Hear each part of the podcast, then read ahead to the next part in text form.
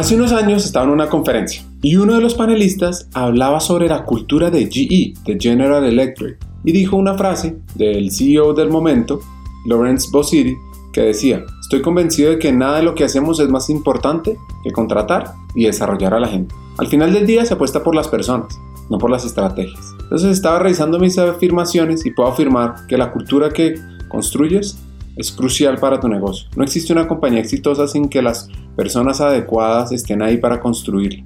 Y eso lo entiende nuestro hacker de hoy, quien fue un arquitecto en muchas culturas corporativas y en estos momentos tiene un reto que le genera pasión, desarrollar al talento humano para el trabajo de la hora y el futuro. En este episodio vamos a conocer la historia de Rogelio Salcedo. Las compañías que tengan una, no metodología, pero una forma de hacerlo de una manera consistente y apegada a una cultura corporativa y un gran propósito empresarial, pues van a ser compañías que vayan a ser agraciadas por el mejor talento. Este concepto de, de que mañana los talentos van a escoger la empresa es cierto. Las compañías tienen que generar su, su marca interna de desarrollo de liderazgo, de desarrollo de habilidades para que la gente vaya y los busque. No, no va a haber suficiente dinero que alcance para comprar el talento cuando ellos van a decidir dónde trabajar.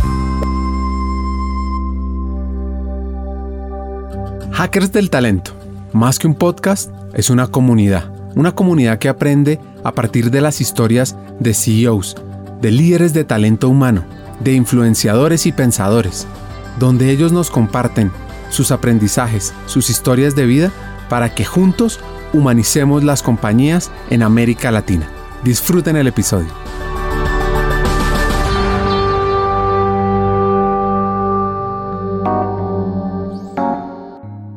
Nuestro hacker de hoy se llama Rogelio Salcedo.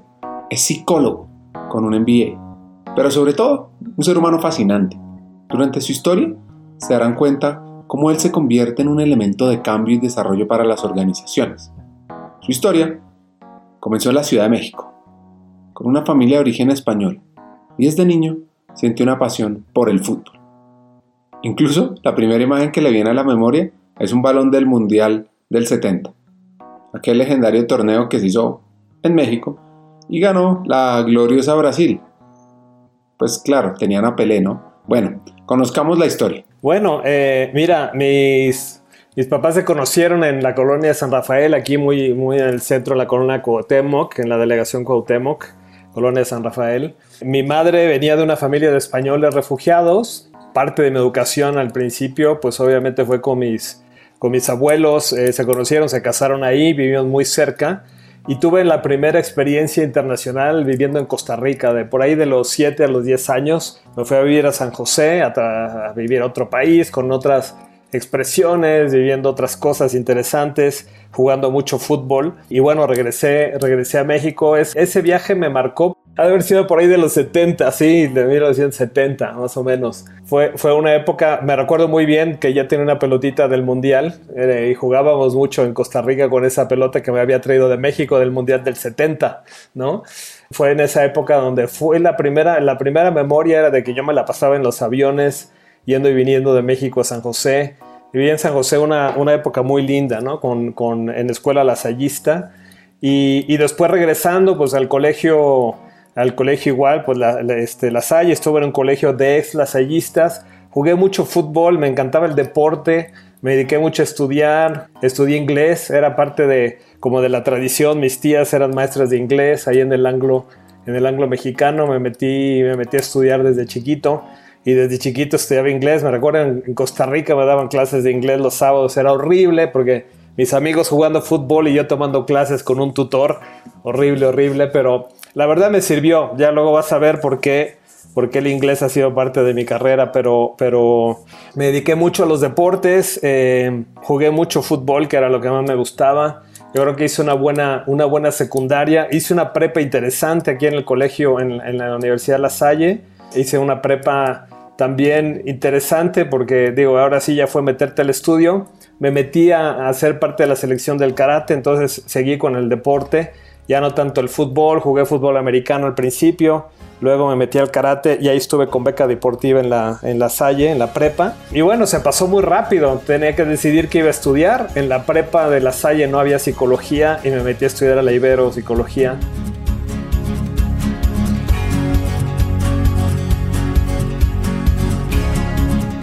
Existe una paradoja fuera de serie firmada por Giuseppe Tomasi, un escritor italiano, que dice, si queremos que todo siga como está, es necesario que todo cambie. Esto lo entendió Rogelio tras un reto familiar que le exigía salir de su zona de confort. Mira, había pensado derecho, había pensado relaciones internacionales, había considerado el Colmex y después de eso vi psicología. Tenía un, tío que era académico y, autoridad de ahí de la Ibero, el director general académico. Armando Salcedo era mi, tío en ese entonces y puse a hablar con él. Me gustó la universidad. Me dijo, mira, tenemos una, una educación jesuita, es una buena universidad, tiene reconocimiento y vi el plan de estudios de psicología y me gustó, la verdad me gustó, más que meterme a temas de política o de, estudiar relaciones internacionales, hice el examen de admisión y, me, quedé ahí, ¿no? El único examen de admisión, de hecho, porque no hice otro. Y me metí a estudiar ahí, ahí me quedé al, año, al año y poco, al año y medio. No me gustaba mucho el plan de estudios, no lo encontré retador y me conseguí una beca para estudiar a Rusia obviamente que no, que no, no prosperó. Al final decidimos en, familia y todo que no era lo que, lo que debía ser en ese momento. Era una Rusia full scholarship, era, era estudiar en la Universidad de Moscú, psicología, becado totalmente, un año de ruso y luego pues la carrera, ¿no? Y me la había dado la Secretaría de Relaciones Exteriores, porque no la sentí que era retadora. Entonces eh, la sentí como que pensé que era, iba a ser un poco más retadora. La verdad hice mi mejor esfuerzo y de nuevo la inquietud a los tres años de carrera me decido meter a, estudiar medicina a la metropolitana, a la, a la Universidad Autónoma Metropolitana un poco quería hacer psicología con medicina y mezclar un poco, quería entender el origen psicológico de la enfermedad. Y, eso era lo que a mí me llamaba en ese entonces, me gustaba, ¿no? Este, me metí mucho en la parte de psicología clínica, yo soy psicólogo clínico eh, de, formación eh, y, un poco ecléctico porque sé de todas las, de todas las teorías de personalidad y un poco entendía que el tema de la medicina era interesante y el último año de la carrera, pues iba en la mañana a estudiar medicina y en la tarde a la carrera de psicología. Terminé la carrera de psicología, seguí estudiando medicina en la UAM. Después de huelgas y temas que ahí cada trimestre era, era huelga o no huelga. Una vez terminada, te digo, la carrera seguí al final hubo un tema familiar. Mi papá, después de tantos años, veintitantos años de estar en la misma compañía, hay una compra, la compra la otra, otra empresa del Monte Food y él sale de la compañía después de varios recortes, sales como director, él era director de Mercadotecnia y Ventas. Y bueno, eso fue una transición que nunca habíamos vivido en la, casa, ¿no? entonces, pues mi papá ya no tiene trabajo, ¿qué vamos a hacer? ¿Qué va a pasar? Y, bueno, un día, ese día me volteó a ver y me dijo, oye, ya, tú ya no puedes este, seguir estudiando, ya te tienes que poder a trabajar. Y bueno, dije, bueno, pues sí, tengo esa opción o, o ninguna, porque no me dejó opción. Entonces me recuerdo, le llamé a un profesor de, la universidad que me daba clases, que en ese entonces yo estaba ya, ya eh, tomando clases de medicina, eh, y me dijo que si quería en algún momento trabajo, le dije gracias, se llama Octavio, Octavio Carrera, que todavía, todavía anda por ahí en Nuevo León, y le dije, oye, muchas gracias, este, bueno, pues no creo, muy amable, y me recordé de él. Eh, antes no era tan fácil, no es que le mandé un WhatsApp, es que lo busqué, conseguí su teléfono, lo fui a ver y le dije, oye Octavio, eh, yo ya dejé de estudiar medicina, si quieres y hay una oportunidad ahí. Él trabajaba en cervecería Moctezuma, que era pues la, cervecera. En ese entonces había dos cerveceras mexicanas y una española, ¿no? Había Moctezuma, estaba Cuauhtémoc y estaba cervecería Modelo. Y, bueno, oye, fue muy rápido. A las dos semanas yo ya estaba trabajando en la cervecería Moctezuma como coordinador de capacitación administrativa. Ese fue mi primer trabajo. Déjame decirte, Ricardo, que yo ni sabía que era capacitación. No tenía idea de la formación, no tenía idea de lo que hacía un, un psicólogo clínico trabajando en una empresa. Pero me busqué la vida, como dicen. Este mexicano empezó su camino profesional, el cual le generó varios retos y aprendizajes. Mientras pasaba de organización en organización, tuve una idea visionaria y decidí aprender programación, sin saber que ese era el camino que lo llevaría al amor de su vida. Déjame, no te voy a decir los años porque no, los tengo en la cabeza, pero te voy a decir algo que te voy a ubicar en el tiempo. Justo cuando yo estaba trabajando ahí, la cervecería Moctezuma le vendió el negocio a la cervecería Cuauhtémoc y fue cuando esas dos cerveceras se juntaron e hicieron Cuauhtémoc Moctezuma. Existía todavía Banca Cremi, que era del grupo de los Bayeres, ¿no? Ese era el grupo Val todavía, bueno, el grupo Val ha evolucionado mucho. Vendieron esa parte y justamente después de, de esa venta, que sucedió, de nuevo te estoy hablando, ha de haber sido por ahí del 85, 85, 86 más o menos, que, que fue la venta de la cervecería. Eh, esa fue una de las razones por las cuales yo también decidí salir de ahí, porque pues, la gente de Monterrey decían van a hacerse cargo de la fusión y, me busqué otro trabajo mejor, me, lo ofrecieron en, Resistol y después de Resistol llegué a DS, donde hice una, una, muy, linda, muy linda asignación de cinco años. Pero fue en esa época en donde yo llegué a, la cervecería, aprendí de todo, le agradezco mucho a Octavio. Octavio luego se fue a Cementos Tolteca, se lo llevaron a Cementos, no, perdóname, no Tolteca, Anáhuac, eran, eran los Cementos Anáhuac. Y bueno, te cuento esta historia porque luego me lo vuelvo a encontrar en Cemex años después me encuentro a Octavio trabajando en Cemex, porque después Cemex compró Cementos Anáhuac y ahí me lo volví a encontrar a mi primer jefe y a la persona que me dio mi primer trabajo en recursos humanos. Y trabajamos, trabajamos, fue una experiencia muy linda volverlo a ver. Después de, este primer trabajo, me, busco algo antes de que sucediera algo con la fusión de adquisiciones, todo el mundo se estaba yendo de Cervecería Moctezuma, eh, me ofrecieron este trabajo en Resistol, ya como coordinador, luego ahí mismo me promovieron como supervisor de planeación y desarrollo y empecé a manejar equipos, computadoras, me metí a estudiar un diplomado en sistemas, yo en ese entonces decía, era muy inquieto y decía yo, oye, este tema de formación me encanta y me puse a hacer este, instrucción programada y a programar en Basic y porque decía en algún momento las computadoras y la educación van a estar juntas. Uno va a poder aprender todo en la computadora me acuerdo, me compré una de estas Printaform, de las primeritas que había de las con procesador 186, con, con discos flexibles, floppy drives, este, aprendí programación, me puse a hacer cosas. Y luego eso me sirvió para que en, Resistol me dieran la responsabilidad del sistema de recursos humanos en una HP 3000, en un equipo de cómputo muy grande, trabajando con el equipo de sistemas y echándolo a andar, porque nadie sabía cómo echar a andar ese, ese sistema de RH. Y bueno, llegó una compañía americana que era EDS, empezó la compañía en México, transicionó empleados de General Motors a una compañía de tecnología y me reclutan a mí como, como encargado, como jefe supervisor del área de entrenamiento. Y, era, fue mi primer encuentro con el tema de la cultura en la organización. Era básicamente, pues, cómo volver a un equipo de ingenieros en sistemas que hacían automotriz y volverse ingenieros en sistemas de una compañía que era la mejor de tecnología, que había inventado el concepto de outsourcing en tecnología y que en ese entonces pues era una compañía tan importante que la compró General Motors y a nivel mundial en donde estaba General Motors existió EDS en México, así fue el origen. Empezamos con como 120 empleados, yo me fui a la compañía casi cuando éramos 800 y a mí me tocó el crecimiento exponencial de la empresa con el tema de la cultura, el liderazgo, el talento, el entrenamiento y el reclutamiento. Fue genial ver que después de que salí de esa compañía, ahí conocí a mi esposa, ahí me casé con Pilar.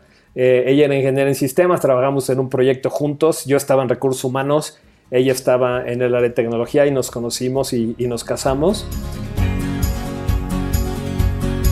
Rogelio avanzó rápidamente por multinacionales.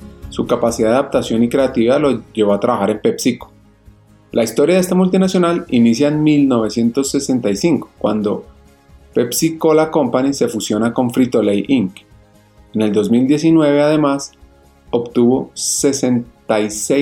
66.66 mil millones en ingresos. Yo aprendí muchísimo de DS, me formé, estaba pasaba en Dallas mucho tiempo, que era el equipo de Leadership Development, y realmente generamos una compañía que tiene una cultura muy, muy, muy fuerte aquí en México. Fueron cinco años fantásticos, la verdad. Yo empecé en, reclutamiento, luego me dieron, la, eh, empecé en entrenamiento, luego me dieron reclutamiento, luego me pasaron a administración, la nómina, y llegué a ser el, gerente, el director de recursos humanos de la compañía después de cinco años. Yo era muy joven, hacía mil cosas, hacíamos desarrollo organizacional, hacía la planeación estratégica, eh, me sentía muy cómodo haciendo este tipo de cosas y bueno, ¿quién, quién pensara que después me iba a dedicar a esto, ¿no? Ricardo. Y, y bueno, después de cinco años donde yo ya no podía crecer, donde, bueno, pues estábamos, ya eh, habíamos tenido a nuestra primera hija, a Paola, Esto fue por ahí del 91 más o menos, 92, cuando nació ella. En el 92, 91 eh, decido irme a, a, Pepsi básicamente.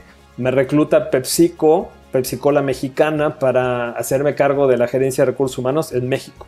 Pues una franquicia muy linda. Estábamos en ese entonces en Music Marketing, estaba Michael Jackson, estábamos haciendo promociones, Pepsi Lindros, Pepsi Watches, este, promociones de Junta Tus Mitades. Pepsi era muy innovador en temas de promociones. Metimos la primera botella plástica no retornable en ese entonces. Y yo estaba feliz durante un año, un año y medio que estuve en México.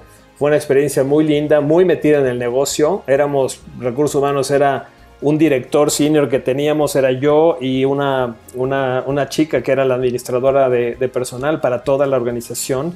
E hicimos cosas interesantísimas, transformamos las entidades sociales, bueno, todo el tiempo pasábamos buscando nueva organización, entrenamos mucho, formábamos a franquiciadores, o sea, nuestros gerentes de franquicia, entrenamos a mucha gente aquí en México.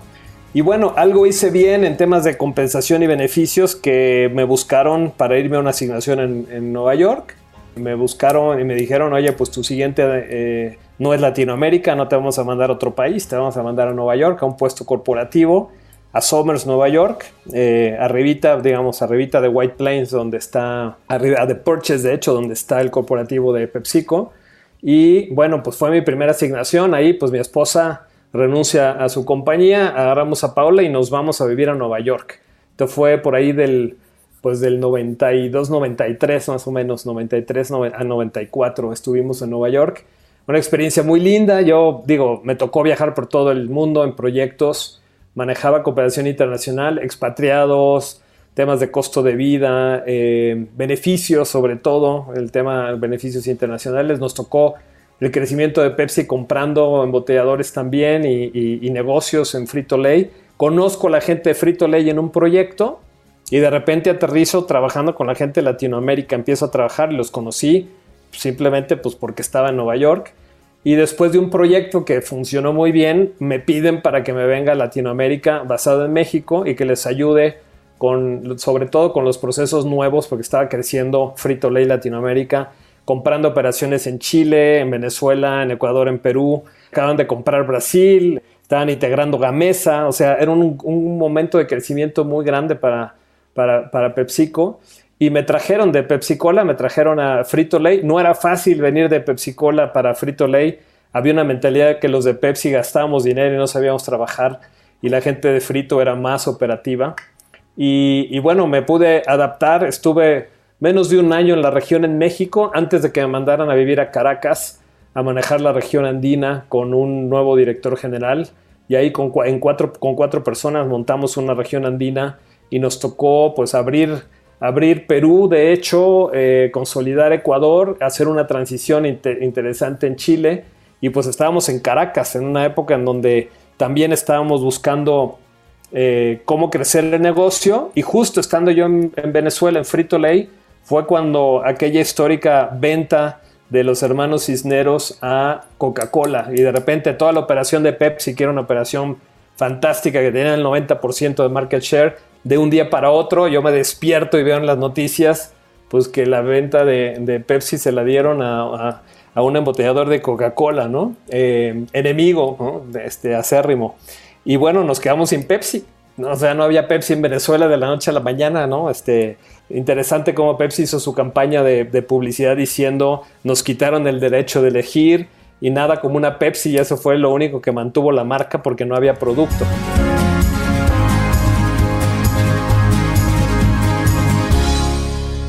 Nuestro hacker siempre ha asumido los cambios y retos de una manera increíble, ha dejado huella por miles de vidas, pero también miles de ellas le han dejado huella. Eso me hace recordar lo que decía Alvin Toffler, que el cambio no solamente es necesario en la vida, es la vida misma. Y regreso a México para trabajar como director en la parte de restaurantes, con Pizza Hut y Kentucky Fried Chicken, cuando nos tocaba crecer y pasamos de 150 a 300, 350 restaurantes en dos años, ¿no? Eso fue 98 a 2000, me recuerdo muy bien. Fueron años de regresar a México. En el Inter estábamos comprando y, construyendo nuestra casa. Finalmente regresamos. Después de un tiempo ya ocupamos nuestra casa. Eh, y en el 2000 nos tocó volver a salir de México. Me recluta L'Oreal para ser director de recursos humanos y nos vamos ahora sí que ya los cuatro, no te menciono, pero mi hijo nació en Caracas, Rogelio Andrés, nació en Caracas, le tocó, pues sí, nacer allí y bueno, pues eh, de repente, de la noche a la mañana, pues nos vamos a, a París, pues a radicar allá, porque Latinoamérica, la región estaba, tenía que estar ahí. Y pues nos fuimos, nos fuimos los cuatro, nos pasamos tres buenos años en, en París, yo viajando por toda Latinoamérica, hicimos cosas muy lindas, sobre todo familiarmente es un momento muy lindo porque, porque eh, estás muy junto, obviamente, aunque viajas, tenemos la oportunidad de, eh, yo viajaba solo, pero también teníamos la oportunidad de conocer Europa, nos visitaron nos visitaron muchísimos eh, familiares, estábamos muy cerca y cuando regresamos a México, pues con todo cariño veíamos a todos los amigos, ¿no? Entonces fueron tres años de estar lejos, pero también cerca, entre comillas. Yo viajaba a México también para, para, de trabajo y cuando venía aquí, pues veía a la familia, ¿no? Y después de tres años, me, me buscan para un puesto en Madrid, en Santander. Voy para allá Estoy seis meses trabajando y después de seis meses el jefe que me trae me comenta que se va de la compañía y yo pasé literalmente seis meses después viendo qué hacía con mi vida, porque en, Madrid nadie me conocía, llevaba seis meses de haber venido de París, no, no me conocía nadie, me dediqué a trabajar de lleno con el banco en procesos de transformación, sistemas de evaluación de desempeño, sistemas de incentivos de largo plazo, el plan de carrera, el nuevo centro de formación de la ciudad financiera Santander, que nos tocó hacer toda esta transición y, la construcción del centro. Y fue muy rápido, de repente me encontré con que tenía opciones para irme a Redmond, con, tenía opciones de dos compañías allá y o Cemex en México, en Monterrey de hecho. Tomamos la decisión de que fuera Cemex porque mi esposa podía seguir trabajando. Ella regresó a trabajar en EDS en España y resulta que se abrió una posibilidad también para seguir trabajando en, en Monterrey. Entonces yo me regresaba con una posición interesante en una compañía que consideré que era una buena compañía para hacer mi carrera. Y la verdad fue una interesante asignación. Y Pilar regresó a Monterrey también a trabajar, ¿no? Entonces fue, fue muy interesante. Pasamos cuatro años en Monterrey, yo como VP de Recursos Humanos y Relaciones Laborales, enfocado en México, pero nos tocaron las compras, nos tocaron la compra de, RMC, la compra de Rinker. México era una máquina de hacer talento. Teníamos los mejores programas de formación, desarrollamos talento, teníamos un gran centro de innovación y la verdad el tema de la red comercial que se tenía aquí en Cemex era muy interesante. En recursos humanos hicimos cosas muy interesantes, también logré cambiar un poco la organización y cambiar la cultura, la gente de RH, hacerlos verdaderamente business partners. Y pues estuve trabajando mucho en este cambio de cultura, de servicio, que no estaba acostumbrada la organización a que tuvieran un, HR business partner en cada una de las de las divisiones, ese modelo se permeó bien en la, organización. Hicimos muchas cosas que fueron mejores prácticas de Cemex Global. Y la verdad yo estaba súper, súper divertido, muy contento. Lo que pasa es que la compañía empezó, entró en el ciclo de, pues después de la burbuja obviamente, eh, compleja, ¿no? Fue eso ya, ya 2007 y entre 2007 y 2008 decido irme a Coca-Cola FEMSA, me ofrecen la posición de, director de recursos humanos de Coca-Cola FEMSA en México. Nos venimos a México y nos toca la crisis del 2008. Regresando, casualmente mi jefe, que era John Santamaría, pues había trabajado conmigo en aquellos años en Pepsi, en los 90 como market manager, se recordaba muy bien porque John era muy inquieto, era un tipo súper inteligente. Eh, y me lo vuelve a encontrar años después como, como director y presidente de, de Coca-Cola FEMSA México. Y bueno, pues me invita a trabajar, fantástico trabajo. 2008 nos toca la crisis y a los pocos meses a John lo sacan de ahí y lo ponen en, una posición de más estrategia para el grupo y, bueno, traen a otro director general y, estoy ahí pues casi dos años y medio, ¿no? No llegaron a los tres años. Rogelio tenido un recorrido maratónico por multinacionales y países, pero lo que más me sorprendió es su alto nivel de adaptabilidad, pues es que se ha logrado posicionar en diferentes culturas y prácticas organizacionales. Incluso ha logrado generar una transformación desde el área de talento humano que ha impactado el crecimiento de la empresa. Y una, eh, una invitación para conocer a cuatro hermanos que tienen una embotelladora, una compañía que hace pues Bicola, que era la, la, marca en la que no había trabajado, había trabajado en Pepsi, en Coca-Cola, los azules, los rojos y estos los amarillos. Y de repente pues me voy a Lima, los conozco, tipos fantásticos, emprendedores totalmente, emprendedores sociales de, una, de una región de, Perú en donde pues, había mucha pobreza y empezaron a innovar con, embotellado de, refresco en botellas de vidrio, ¿no? Recicladas y de repente pues hicieron una gran empresa, ¿no? Se fueron a España, pidieron un crédito, un bono eh, de más de 300 millones de dólares y compraron embotelladores en todo el mundo. Entonces, el reto que querían en ese entonces era cómo profesionalizar y estandarizar la forma de trabajar del grupo, de hacerla, pues obviamente crecer. Tenía ciertos problemas estructurales, sin embargo, el modelo de negocios estaba, estaba vivo, logramos muchas cosas, trabajé con un CEO fantástico y trabajé muy de cerca con la familia y con los hermanos. Y pues sí, me tuve que mover a, Lima, estuve viviendo en Lima dos años y medio más o menos eh, en esa ocasión mi familia no vino conmigo, yo me puse un departamento en Lima, venía a México, a la región, a, visitar a la familia muy seguido.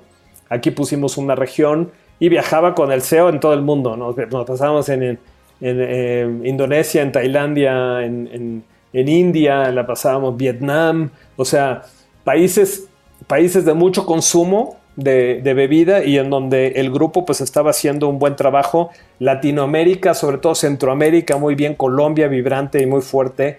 En México estábamos pasando pues obviamente problemas porque teníamos buenos operadores y Coca-Cola y Pepsi tenían muy buenos operadores, ¿no? Entonces, pues un, trabajo de cambio y transformación organizacional fantástico, con un directo con los dueños.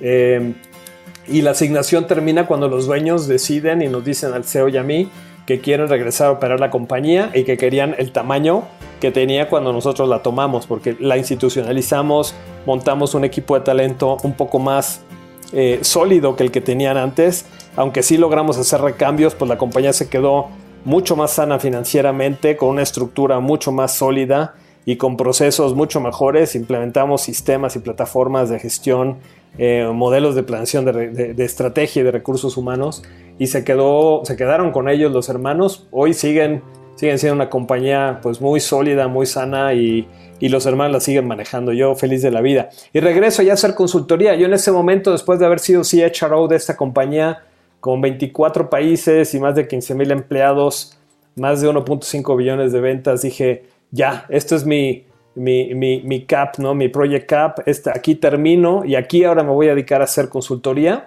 Regreso a México Empiezo a trabajar como socio de RBL, una compañía de recursos humanos, eh, en temas de transformación, sobre todo de RH, liderazgo y, alineación de cultura.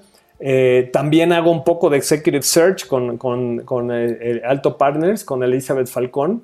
Y de repente viene Mercer y me dice, oye, vente a ser el director de negocio de consultoría en México.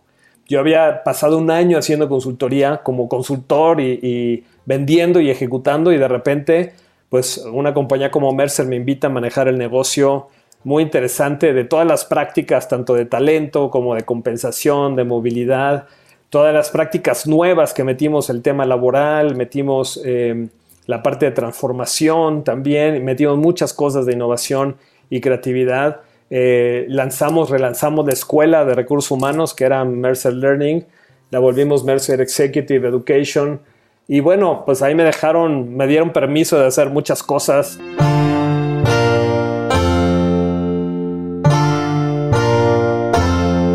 Así que llega Mercer y logra muy buenos resultados, pero la pandemia tiene su efecto y por una reorganización sale la compañía. Pero, pero, pero, llega otra, a la consultora Olivia, que son unos especialistas en impulsar procesos de transformación y cambio en las empresas pues no podría ser un mejor lugar para Rogelio, una persona de grandes cambios y de temas de desarrollo. Y bueno, afortunadamente mi, ex jefe y yo teníamos muy buena relación, estuvimos trabajando juntos este plan, tomamos la decisión a partir de noviembre del 2020 de una nueva estructura, una nueva organización, y yo me incorporo a Olivia Consultoría como socio y director general, que esta compañía se dedica a hacer procesos de transformación cultural, transformación lo que es Digital Transformation, en realidad acompañamos en la transformación de la gente con los sistemas y también todos los temas de Client Centricity, innovación, People Centricity y sustentabilidad, que, estamos trabajando mucho en eso. Y pues ahora sí, este es, lo que hago hoy, me dedico a, ayudar a las compañías a fortalecer sus culturas, a transformarlas, no solo a nivel organizacional, sino con sus equipos y a nivel individual y, con un grupo de socios en todo el mundo que tenemos. La compañía lleva ya 10 años de operar, Olivia Consultoría, y pues un orgullo de estar aquí, que me hayan escogido para ser el partner de México.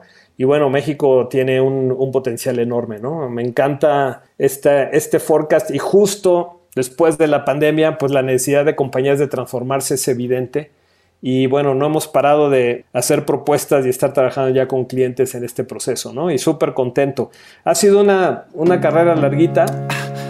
Hagamos una pausa. Hackers del Talento busca humanizar las compañías, compartir experiencias y mejorar la realidad laboral en Hispanoamérica. Necesitamos de una comunidad, porque solos imposible. Así que tu apoyo es fundamental. ¿Cómo? Compartiendo nuestros episodios por WhatsApp, por las redes sociales, suscribiéndote a nuestras plataformas y comentando. Ya hay varios que se han montado en esta comunidad. Gracias a Crip Bogotá por tu apoyo y cerramos esta pausa. Continuemos con el episodio.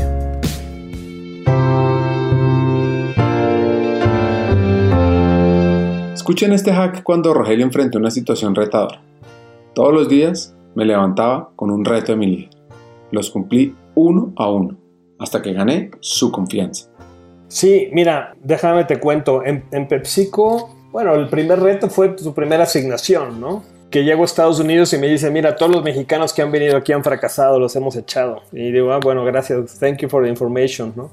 Este, hopefully not me. Y ese fue el primer gran reto y adaptarnos, pues mi esposa no trabajar y, y estar con la bebé, este, yo a viajar mucho y de repente pues tener a, mi hija, a mi familia lejos, adaptarme y conocer, porque no es lo mismo saber hablar el idioma que vivir en Estados Unidos y adaptarme un poco a la cultura. Eso fue un gran reto y un gran reto de la familia también, los tres que estábamos ahí en ese momento. No te digo que fue fácil, tuve una jefa muy difícil, súper difícil, súper compleja, y yo le decía a Pilar, es que esta señora no, no me va a hacer abdicar en mi, en mi carrera, ¿no? Y todos los días me levantaba con un reto y después de un tiempo me la gané.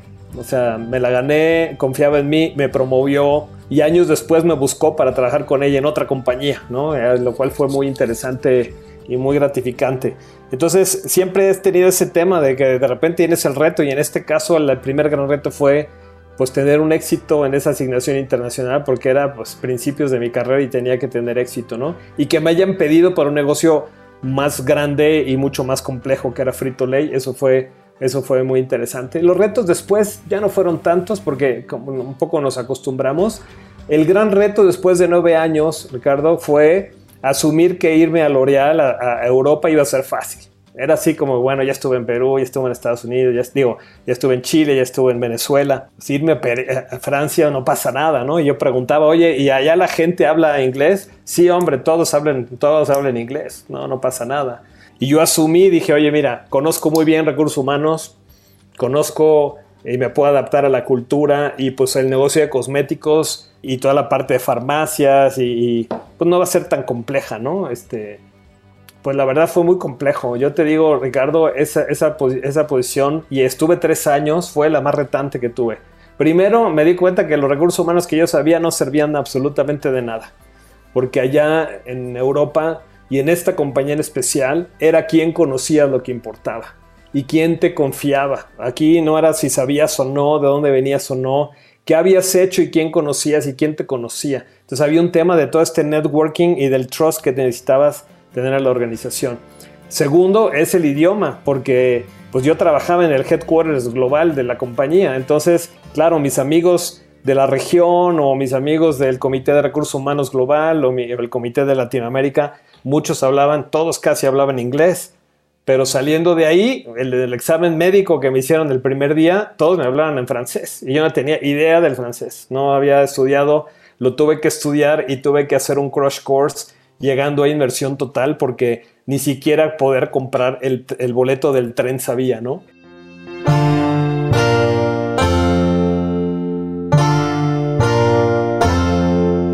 Bueno, ya listaron la libreta, pues otro hack fuera de serie. Si la gente de talento humano no conoce la estrategia del negocio, va a tener cero efectividad.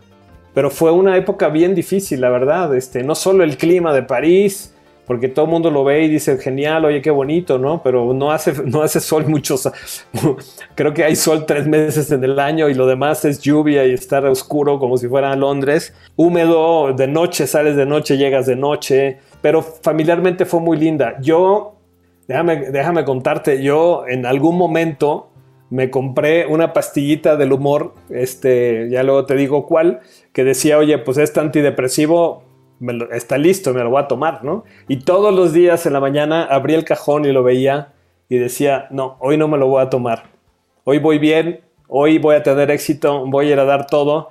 Y salía al día siguiente y me volvía a sentir. Cuando viajaba se me olvidaba porque la pastilla se quedaba en la casa, pero la verdad resistí muchas veces a, tomar, a tomar eh, eh, algún tipo de medicamento que me levantara el humor, pero bueno, fue el trabajo el que me, el que me hizo ir adelante y esa sensación de decir, oye, este es un reto más en tu carrera. Tienes que superarlo, ¿no? Cada, cada asignación tiene un reto.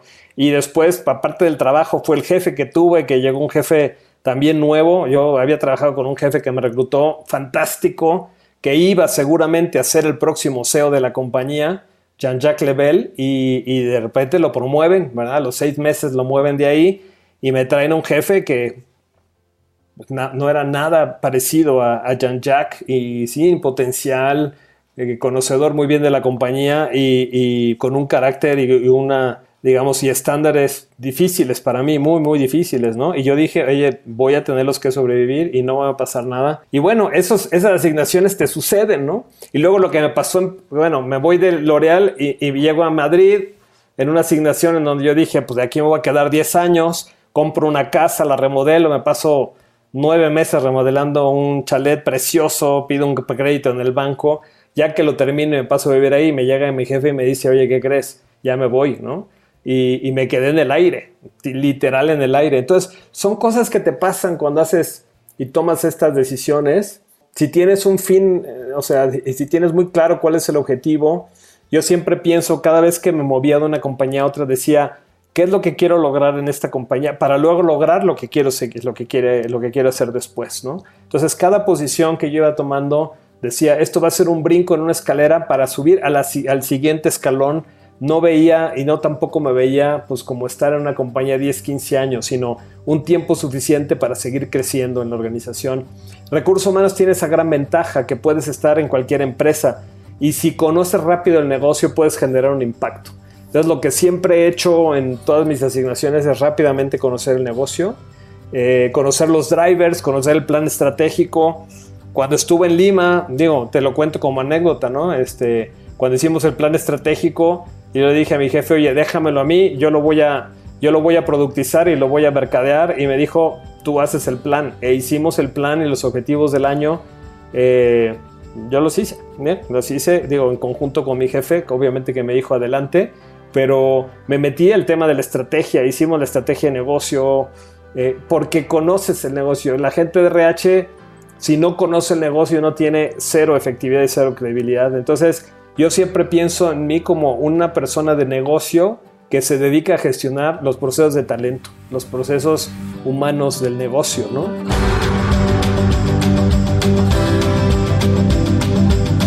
Nuestro hacker entiende que el reto es conectar el propósito de la organización, no solo con los jefes, sino conectar de manera empática para lograr esa sinergia que inspira y logra resultados fuera.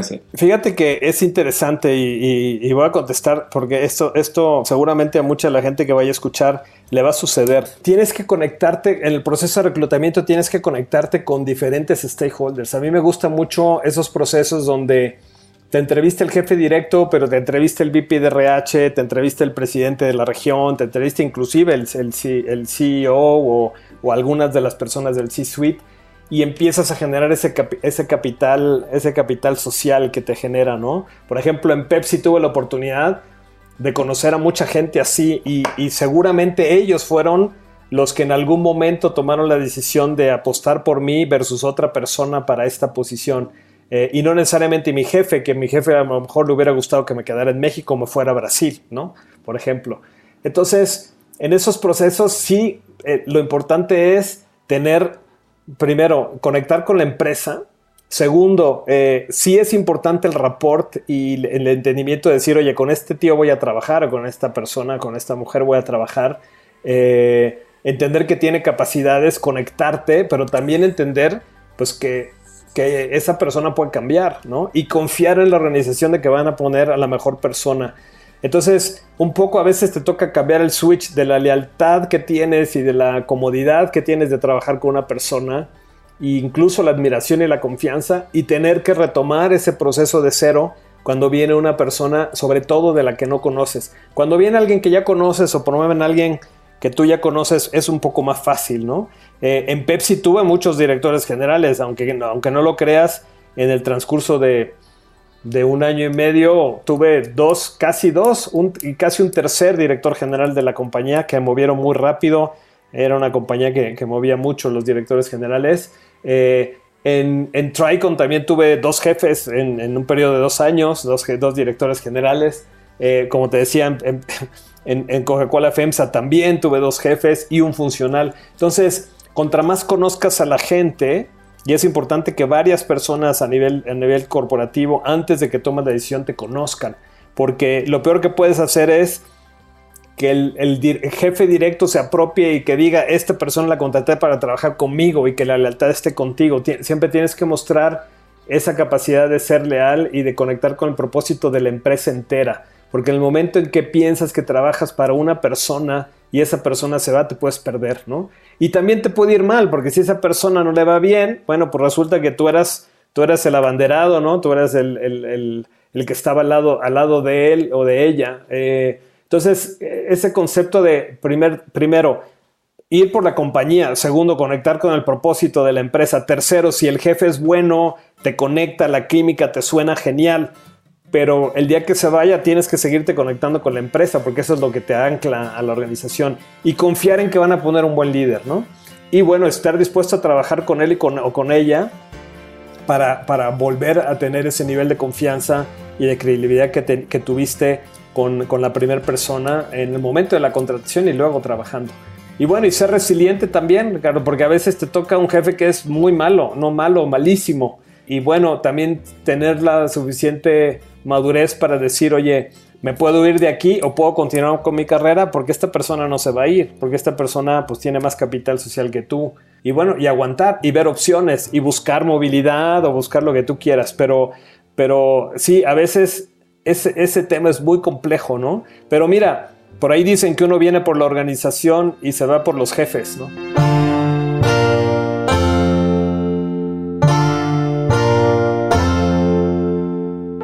Este mexicano afirma que un líder de talento debe humanizar, debe enfocarse en que esos procesos sean humanos, pero no romperlos o cambiarlos a punto que genere afectación a la institucionalidad.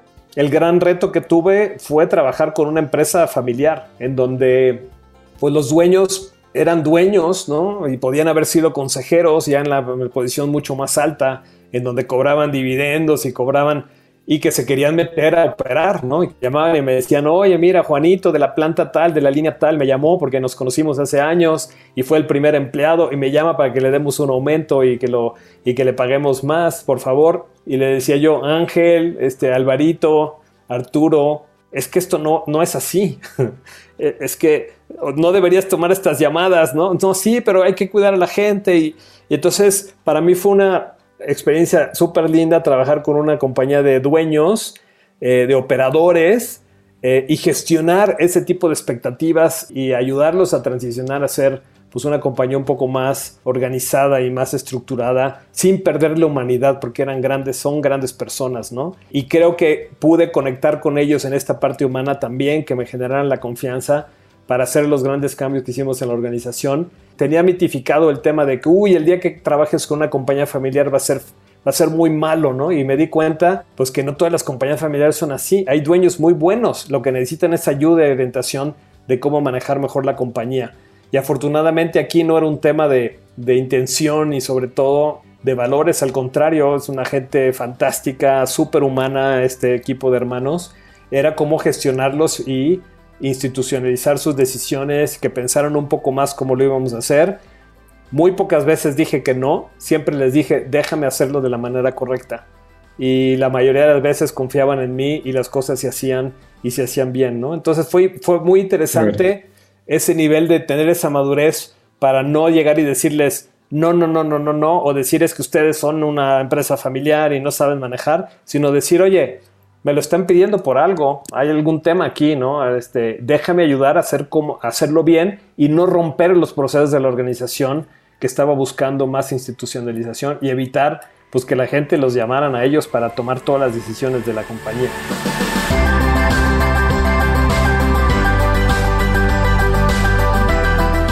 Entonces, ustedes ya tienen su libreta ahí, que han anotado dos hacks, pues aquí viene otra. Si puedes dar un poco de conocimiento, si puedes brindar una idea que genere un cambio o una acción, esa es la semilla que has dejado en otros para su crecimiento. Pero el trabajo que yo quería hacer eventualmente y que lo intenté hacer durante, durante eh, una pausa que, me tomé, eh, me gustó muchísimo, que es hacer consultoría. Y, yo creo que eventualmente, digo, las razones fundamentales son, son varias. Uno es tener la oportunidad de trabajar para diferentes eh, empresas, tener la oportunidad de aprender de diferentes negocios, trabajar con gente distinta, trabajar con retos distintos. Y, y el otro tema que a veces nos pasa cuando estamos en la compañía es que ves las necesidades tan evidentes y posiblemente la alineación del negocio del director general o del CEO del consejo no están ahí y entonces te quedas con esta frustración de decir, wow, aquí hay una gran oportunidad, pero luego, aunque te estén pagando, no te dejan trabajar, ¿no? Es como, como si, digo, como, como si trajeras a un centro delantero y de repente el coach propositivamente te diga, no metas goles. Y dices, bueno, pues, pero eso me trajeron, ¿no? En cambio, cuando estás como consultor, primero identificas una oportunidad y segundo cuentas con la, eh, digamos, con el apoyo, con la visión y con la necesidad explícita de un cliente que te dice, ven y ayúdame hacia, hacia una meta común, ya sea en un proceso de transformación, de liderazgo, de gestión de equipo, eh, de transformación de cultura, de gestión de cambio. Entonces es una etapa en donde eh, ya te dedicas fundamentalmente a transformar a las compañías que quieran ser transformadas y no a pelearte con las empresas que aunque lo necesiten y quieran ser transformadas o modificadas por su DNA, por sus momentos o por simplemente un director general que no tiene esa claridad, pues no se hace, ¿no? Entonces es un momento interesante. También decidí complementar esto con docencia. Eh, es, es, es, interesante, me encanta, me encanta hacer esto. Yo creo que en algún momento de la vida todos debemos de hacer esto, ¿sabes? Porque Ricardo, creo que llega un momento en donde aprendiste tanto que te toca dejar un poco legado y compartir con los demás lo que has aprendido. Eh, dar tus consejos a gente joven, a gente que no tiene la experiencia ni las oportunidades que has tenido tú. Yo sé que no todo el mundo en, mi lugar lo hace, requiere tiempo, requiere mucha educación eh, y dedicación, requiere saber hacerlo y querer hacerlo, requiere horas eh, y no es una profesión bien, bien remunerada. en realidad yo lo hago porque me gusta, porque disfruto mucho compartir mis experiencias con gente joven.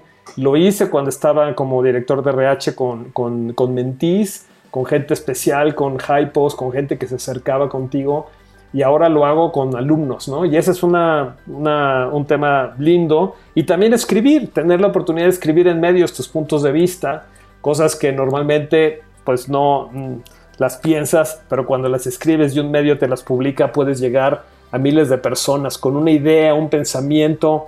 Yo siempre digo en mis presentaciones, con que te lleves algo que puedas accionar algo que te pueda generar un cambio es algo magnífico. Ya dejaste ahí una semilla, ya dejaste ahí un legado que toda esta experiencia te dio, ¿no?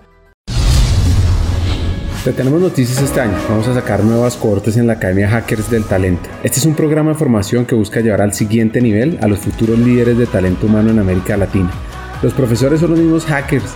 Los estudiantes son fuera de serie. El modelo educativo es increíble con múltiples recursos y acciones para humanizar las empresas y las personas. Si quieres saber más, escríbenos por LinkedIn en Banza, me buscas a mí, a Ricardo Pineda Vila, también en nuestra página web banza.co. Sigamos con el episodio.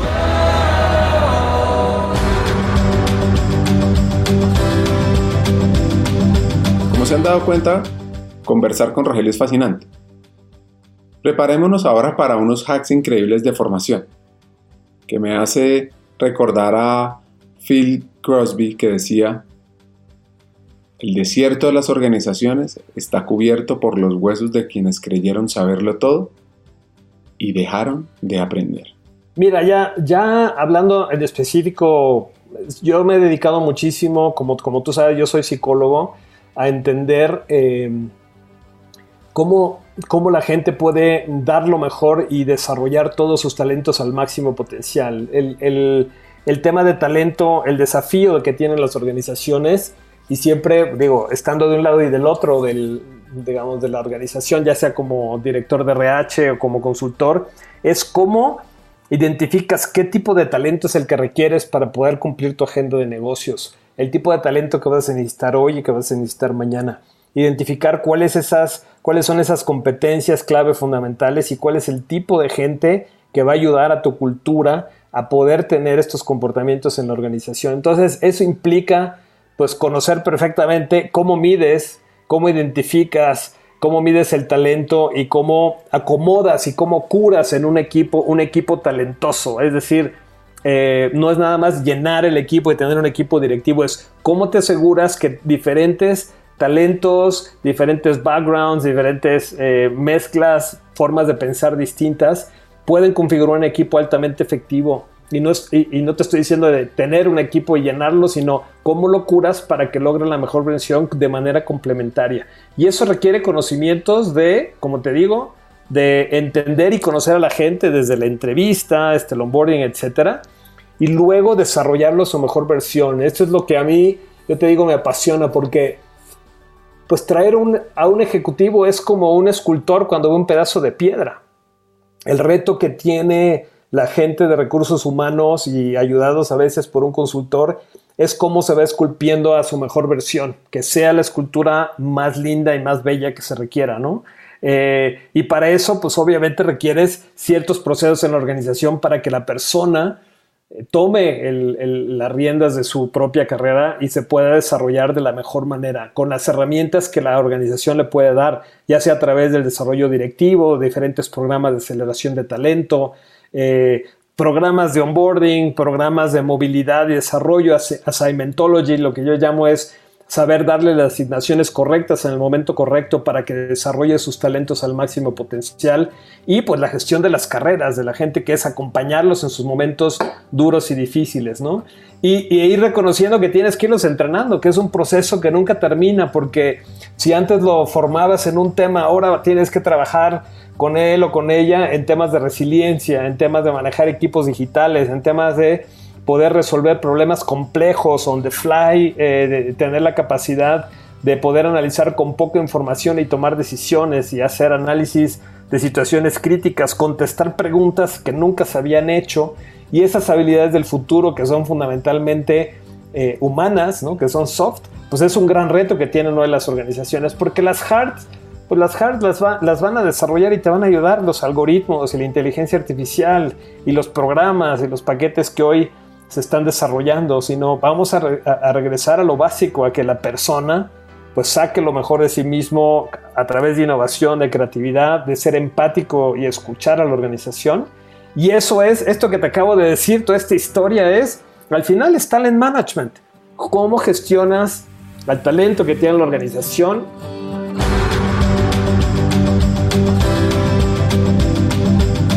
Rogelio nos da una reflexión sobre el crecimiento organizacional. En la actualidad, ojo, este no tiene límite. Déjame ponerlo a tres niveles, porque tienes diferentes formas de verlo, ¿no? Tienes el desempeño individual, tienes el desempeño de los equipos y también tienes el desempeño de la propia organización, ¿no? Cada uno de ellos puede tener indicadores distintos, son diferentes niveles de análisis, son tres ecosistemas diferentes. Cuando estás hablando de una empresa, pues estás hablando de crecimiento, crecimiento sostenible, eh, la satisfacción de los clientes, la satisfacción de la gente en general. Y ahí puedes ver ese ecosistema llamado empresa que te da algunos signos eh, vitales de que está creciendo y está logrando su máximo potencial. Lo que, pues, si, si, ves un análisis de cómo ha crecido la bolsa y es el desempeño de las empresas, agregado obviamente, te das cuenta de que parece que no hay límite, aunque ha tenido altas y bajas, ¿no? Pero esto sigue creciendo, el índice bursátil sigue y sigue y sigue y sigue creciendo.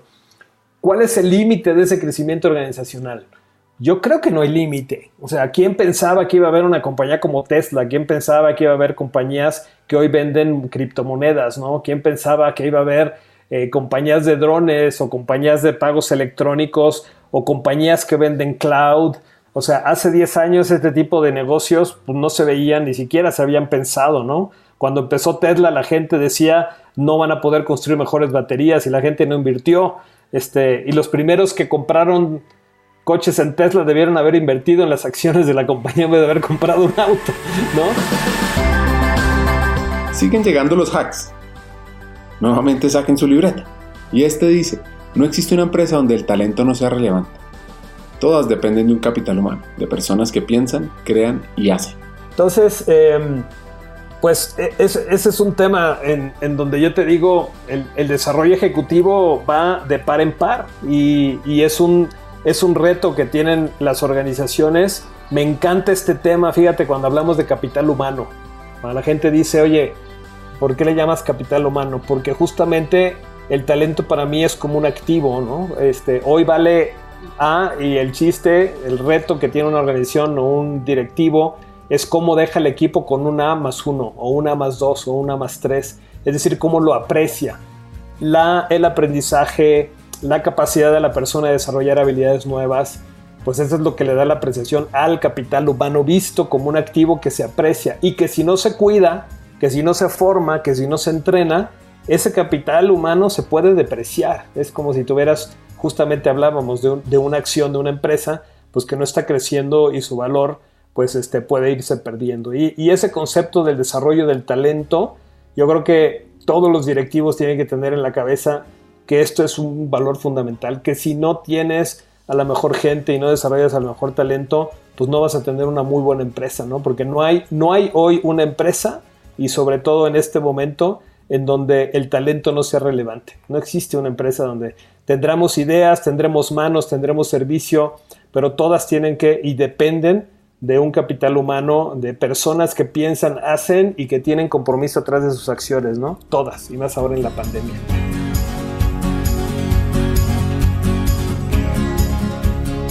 La verdad es que cuando conversé con Rogelio, me imaginé que me iba a decir una cantidad de ideas fuera de serie. Y me ha sorprendido, porque han sido más de las que pude creer. Aquí viene otro, y es que dice que la persona se va a apropiar de su desarrollo. Deben entender cuáles son sus fortalezas y oportunidades de mejora para que puedan gestionarlas. Y además, estamos en una guerra de talento. Las organizaciones y los individuos deben prepararse con nuevas competencias para el trabajo del futuro en la parte del individuo, y mira que yo llego, trabajo con compañías haciendo desarrollo ejecutivo y planes y programas de acompañamiento de altos potenciales y programas de aceleración de talento. Lo primero que yo les digo a, los, a los directivos cuando estamos haciendo esto es, el primer objetivo es que el ejecutivo se da dueño de su propio desarrollo. Es decir, hacerle ver a la persona pues la carrera es como si fuera tu empresa y tú eres el CEO de tu carrera, entonces tienes que gestionarte como si fueras tú mismo tu empresa. No puedes delegar el desarrollo en manos de otro o de otra compañía o de otras personas. Lo que tienes que buscar es un ambiente que te facilite ese crecimiento y ese desarrollo, pero la apropiación es fundamental. Entonces, primer tema, yo creo que todas las compañías deben, deben de, trabajar en esto, es la persona tiene que entender que se tiene que hacer cargo de su, propio, de su, propio, de su propia carrera. Segundo tema es darle la oportunidad al individuo que entienda cuáles son sus fortalezas, sus debilidades y los valores en los que puede prosperar. Muy pocas compañías y muy pocos, pocos individuos tienen la capacidad o han tenido la oportunidad de tener este descubrimiento de mis fortalezas, mis, mis descarriladores o mis áreas de oportunidad y también en qué ambiente yo me puedo, me puedo, me puedo desenvolver mejor con intereses, con valores y, o en qué cultura me puedo desarrollar mejor. Y yo creo que ese es uno de los, de los mejores, de las mejores prácticas que pueden tener las organizaciones, darle la oportunidad a los individuos de que descubran eso, cuáles son los talentos. A veces la gente de reclutamiento los, los detecta, pero no habla con la gente, no les da retroalimentación, le dice, oye, te vemos que eres muy bueno para hacer esto y también te vemos áreas de desarrollo. en muchas culturas el dar el feedback de las áreas de desarrollo de descarriladores se ve como negativo, ¿no? Eh, se ve como una ofensa, se ve como que, eh, ¿por qué me hablas si me dices las cosas malas? Trátame bien, háblame bonito, dime las cosas lindas. Pero si la gente no conoce sus descarriladores, ¿cómo los va a gestionar? Entonces, primer tema en un buen programa de desarrollo es dile a la gente mm, de una forma científica, porque hay formas de hacerlo de manera científica, cuáles son sus fortalezas, sus debilidades y también el ambiente en donde, en donde las, las compañías pueden crecer. ¿no?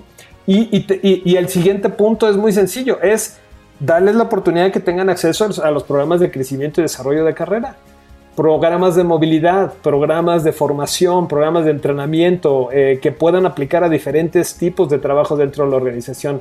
Porque es que la nueva generación, si no le das la oportunidad dentro, Ricardo, se va a buscar trabajo fuera. El día de hoy hay una guerra de talento. Es decir, la, la pandemia nos puso en evidencia de que aunque las compañías dejaron ir a muchas millones de personas, la mayoría de las compañías que están retomando el crecimiento están volviendo a contratar con capacidades distintas, con con, competencias un poco diferenciadas, están buscando cosas distintas y la verdad es que la brecha de, aprendizaje y de las habilidades que se requieren es muy grande. Vas a tener un gran cambio o recambio en habilidades en millones de gentes durante los próximos años y las compañías van a tener que abordarlo esto, tanto el individuo como las compañías, a través de los programas de reskilling.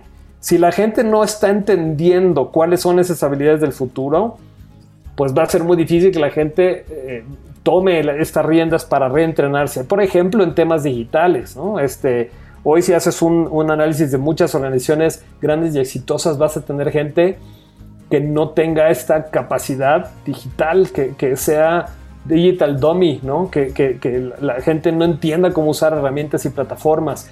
Eh, aunque no es necesariamente un tema de edades, es un tema de mentalidad, de mindset digital, ¿no? Entonces, por ejemplo, ahí tienes una gran brecha.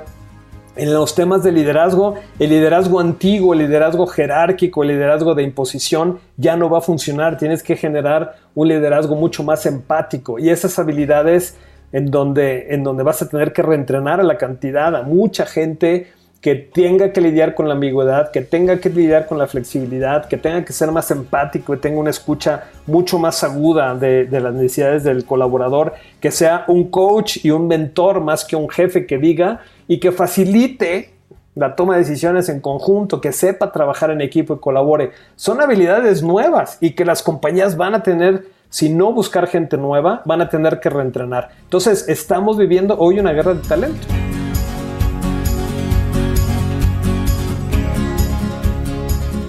En el siglo XVII, un clérigo inglés llamado Edward Bickerstead afirmó, la mejor manera de obtener más talentos es mejorar los talentos que tenemos. Siglo XVII. Y esa es una clave a la hora de afirmar lo que denota Rogelio. Los talentos más apreciados para desarrollar las industrias del futuro van a ser los más humanos, sin dejar de lado obviamente las habilidades técnicas, las competencias Ahora, trabajar deben ser ser empático, resiliente, autogestionable. Esas competencias van a comenzar a marcar la diferencia. Entonces, hay un principio acerca de lo que va a ser la carrera del futuro, individualizada. La gente va a decidir a dónde quiere ir, no es la organización. ¿Qué es lo que tiene que hacer la organización? Plantear una plataforma en donde la gente pueda navegar y tenga acceso a esas oportunidades. Yo posting, por ejemplo, la movilidad ahorita la pandemia nos demostró que la gente no se tiene que ir necesariamente a mover a otros países y puede tomar responsabilidades desde su, desde su lugar de trabajo, desde su, desde su casa, desde su mismo país, sin tener necesariamente que tener una, asignación de expatriado y eso pues ayuda muchísimo. Entonces, ¿qué hemos visto? Estas plataformas, muchísimo contenido online, experiencial, ya estamos viendo plataformas... Eh, obviamente con, este tipo de educación o de formación virtual, en donde, por ejemplo, en los procesos de onboarding, no necesitas ir a una planta, pues te pones tus lentes y exploras. Y son, es como si, si llegaras directamente a la planta y puedes ir explorando la planta sin tener que estar ahí. Pero definitivamente la parte del entrenamiento en habilidades blandas que tiene que ver con la comunicación, con la empatía, con el manejo de otros, obviamente esta normalidad nos va a limitar, ¿no? Pero eventualmente esta mezcla, esta, esta hibridez de la formación va a prevalecer. Es decir, va a haber más uso de contenidos por la facilidad, porque es más barato, porque es más accesible, pero también vamos a continuar buscando la formación face to face, que es lo que la gente, cuando ves los estudios a nivel ejecutivo, desarrollo ejecutivo, lo que quieren es coaching, lo que quieren son entrenamientos face to face, que son los que generalmente generan estas experiencias individuales. Y sí, para, para adquirir contenidos o adquirir conceptos nuevos, obviamente la virtualidad y el entrenamiento online pues va a ser preferido, ¿no? Con el uso de las plataformas y tecnología avanzada que ya está ahí, ya vas a tener contenidos en 3D, vas a poder tener recorridos virtuales, eh, simuladores cada vez y, y obviamente simuladores que estén Powered by Artificial Intelligence, ya tienes muchas de estas plataformas que te van cambiando las bitácoras de aprendizaje dependiendo de cómo la compañía va cambiando. Es decir, que te diga, oye, ahora es importante que tomes un curso de marketing digital. ¿Por qué? Pues porque la compañía acaba de hacer un proceso nuevo de marketing y está lanzando el proceso de e-commerce o la tienda electrónica y necesitas entrenarte. ¿Cómo lo supieron? Bueno, pues es una plataforma que está que tiene inteligencia artificial y que se va alimentando de lo que está pasando en el negocio y te va siendo prescriptiva. Imagínate esto, el poder que puede generar a, miles de personas, ¿no?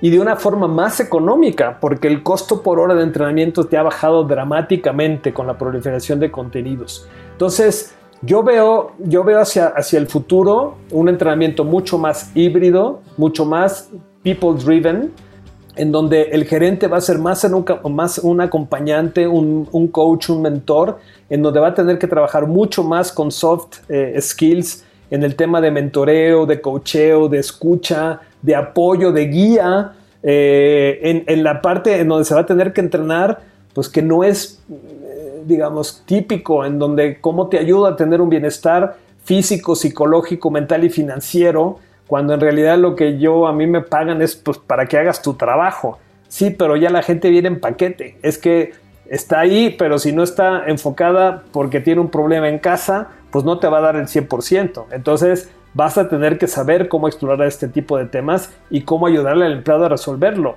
Eh, aunque no tenga, si no tiene eh, bienestar financiero y está preocupado por pagar la renta, bueno, ¿cómo le ayudas? ¿no? O le ayudas a salir a buscar otro trabajo finalmente, pero, pero si no está ahí o está ahí pero está enfermo todo el tiempo porque está estresado, ¿cómo le ayudas a su bienestar psicológico?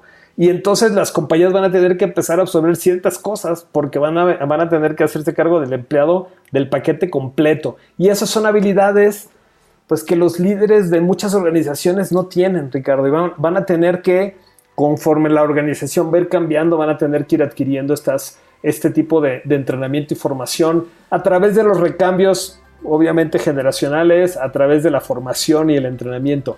Pero yo veo que esta industria de la formación pues va a ser una industria de billones de dólares. Las compañías van a tener que hacer este reskilling, esta, esta carrera para el entrenamiento y reentrenamiento, que las compañías que lo logran hacer de la manera más fácil, más analítica. ¿Y por qué te digo analítica? Porque, porque hay muchas compañías que ni siquiera saben qué habilidades tienen en la organización. Entonces, ¿cómo van a brincar a entender hacia dónde tienen que ir y cuál es el gap entre donde están hoy y dónde van, y dónde tienen que ir si no saben ni lo que tienen hoy?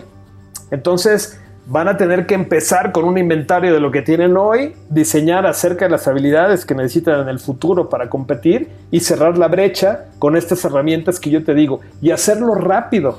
Porque hay compañías que lo están haciendo de manera muy propositiva y muy agresivamente. Esas compañías van a ganar, van a competir mucho, van a ser competidores mucho más feroces, van a ser competidores mucho más ágiles, van a ser competidores pues que cuando te des cuenta están creciendo mucho más rápido que tú y te pueden dejar atrás. Entonces, hoy alguien de recursos humanos que no sea o que no conozca cómo desarrollar y cómo hacer pues todos los procesos de gestión de talento, desde la contratación, el desarrollo, el, desarrollarlos rápidamente, el moverlos, promoverlos, reconocerlos, pues va a perder esta carrera. Eh, no les va a alcanzar suficiente comprar talento, porque va a ser muy caro, lo van a tener lo van a tener que desarrollar y hacerlo de una manera muy eficiente.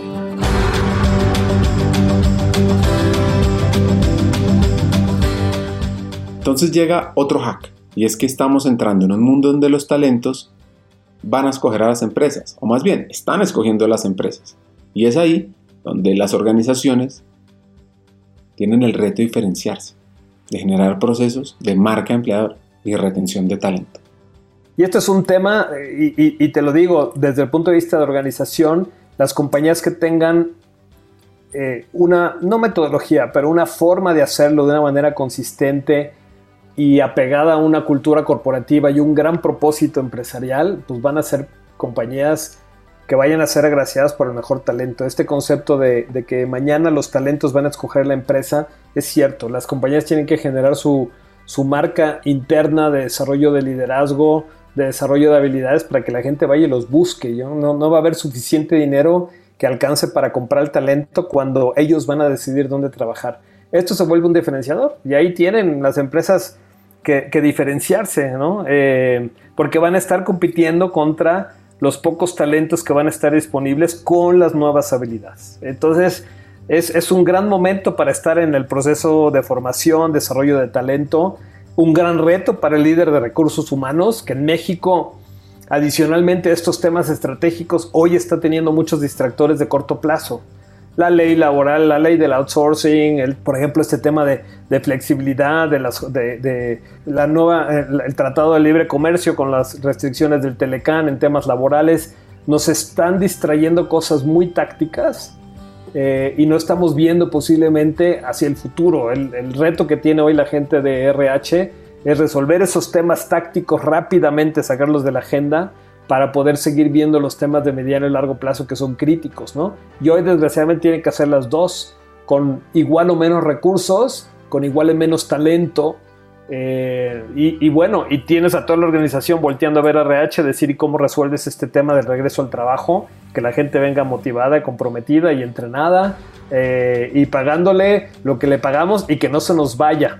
Es una agenda que suena sumamente compleja y difícil de, lograr, ¿no? Eh, y, lo que vas a ver es rotación en la gente de RH. Ya, o sea, ya nos la olemos. Va a haber recambios, va a haber muchos movimientos de la gente de RH porque es tanta la agenda que va a tener que ejecutar que si siguen haciendo lo que están haciendo, pues no va a haber resultados distintos y la dirección general va a terminar cambiando o la gente de RH irse a las compañías que sí te generan las condiciones para hacer esa agenda. Así que yo sí preveo y te digo, esto va a pasar.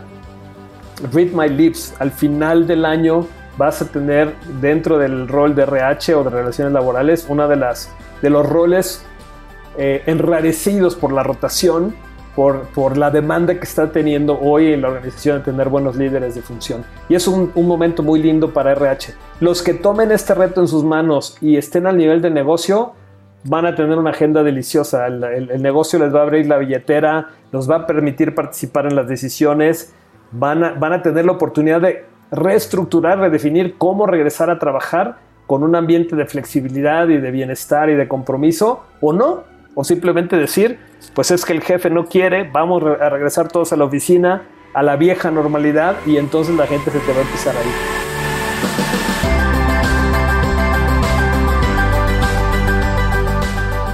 Escuchen este consejo. Debes probar cosas nuevas. Tienes que asumir riesgos. Sal de tu zona de confort. Acepta el cambio. Saca todo tu potencial. Y así, nunca, nunca, nunca dejarás de aprender. Yo siempre con, con, la gente con la que he trabajado, que he visto potencial, el, el, consejo que yo les doy es que tomen riesgos en su carrera. Es decir, al principio de la conversación hablábamos de que mis procesos más ricos fueron estos procesos donde salí de mi zona de confort y me enfrenté a cosas nuevas y distintas.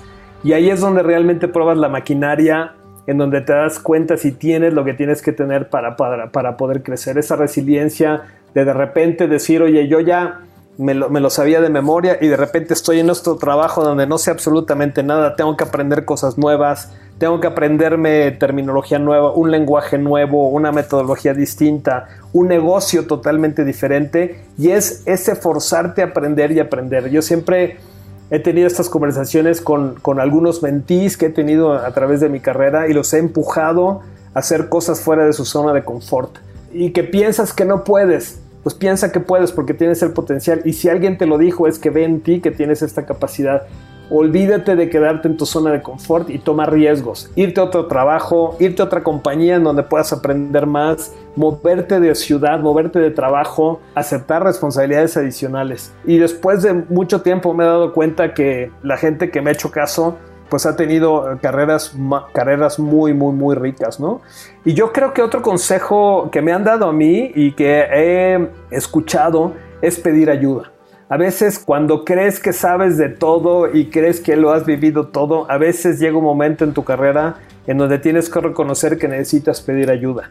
¿no? Y no importa qué tan brillante y qué tan lejos crees que hayas llegado, eh, el pedir ayuda es, es algo eh, que requiere de cierta humildad de tu parte, pero que después de que lo haces te das cuenta que no te costaba nada pedir ayuda y que la gente con tanto gusto se acerca y te da una mano y te da un consejo o te da dirección o simplemente te alienta, ¿no? Y, yo creo que en, en, ciertos momentos de tu carrera el pedir ayuda lo único que puede hacer es engrandecer. Es cierto que estamos en una sociedad en donde está uno más para dar que para recibir, pero si das y algún día necesitas y pides ayuda, yo creo que la gente que te estima siempre te va a poder dar una mano o dar un consejo o simplemente escuchar, ¿no? Entonces yo creo que el consejo, ese consejo que me han dado a mí es no tengas miedo de pedir ayuda, ¿no? Y, te digo, a veces, a veces vale la pena recordar y en mis sesiones de coaching a veces con ejecutivos hago y digo, oye, no tengas miedo no sientes que pedir ayuda es un símbolo de, debilidad, al contrario, ¿no? Al contrario, es un símbolo en donde estás siendo humilde y suficientemente en el momento adecuado para decir, oigan, sí necesito ayuda, aquí estoy, eh, no soy infalible y también soy humano y en ciertos momentos necesito eh, que me escuchen, necesito que me ayuden. Escuchar la historia de Rogelio Salcedo es fascinante. Su gestión del cambio durante su paso por diferentes organizaciones y cultura, visión del futuro del trabajo y su análisis sobre las competencias que se requerirán para desarrollar las nuevas industrias me dejó sin palabras. Aquí les dejo varios hacks que me impactaron. Lo primero, las personas se deben apropiar de su desarrollo. Ustedes, cada uno de los que me están escuchando, deben enfocarse en preparar su autodesarrollo Deben saber cuáles son sus fortalezas o sus oportunidades de mejora para que puedan gestionarlas. 2. Como ustedes saben, la guerra por el talento está aumentando. Las organizaciones y los individuos deben prepararse para eso. Por un lado, las empresas generando marca empleadora, siendo pertenecer al talento, y los individuos desarrollando nuevas competencias para el trabajo del futuro. Y para cerrar, el tercer hack es, si puedes dar un poco de conocimiento, si puedes brindar una idea que genere un cambio, una acción, esa es la semilla que has dejado en otros para su crecimiento. Bueno, hasta un siguiente episodio y sigamos hackeando el talento.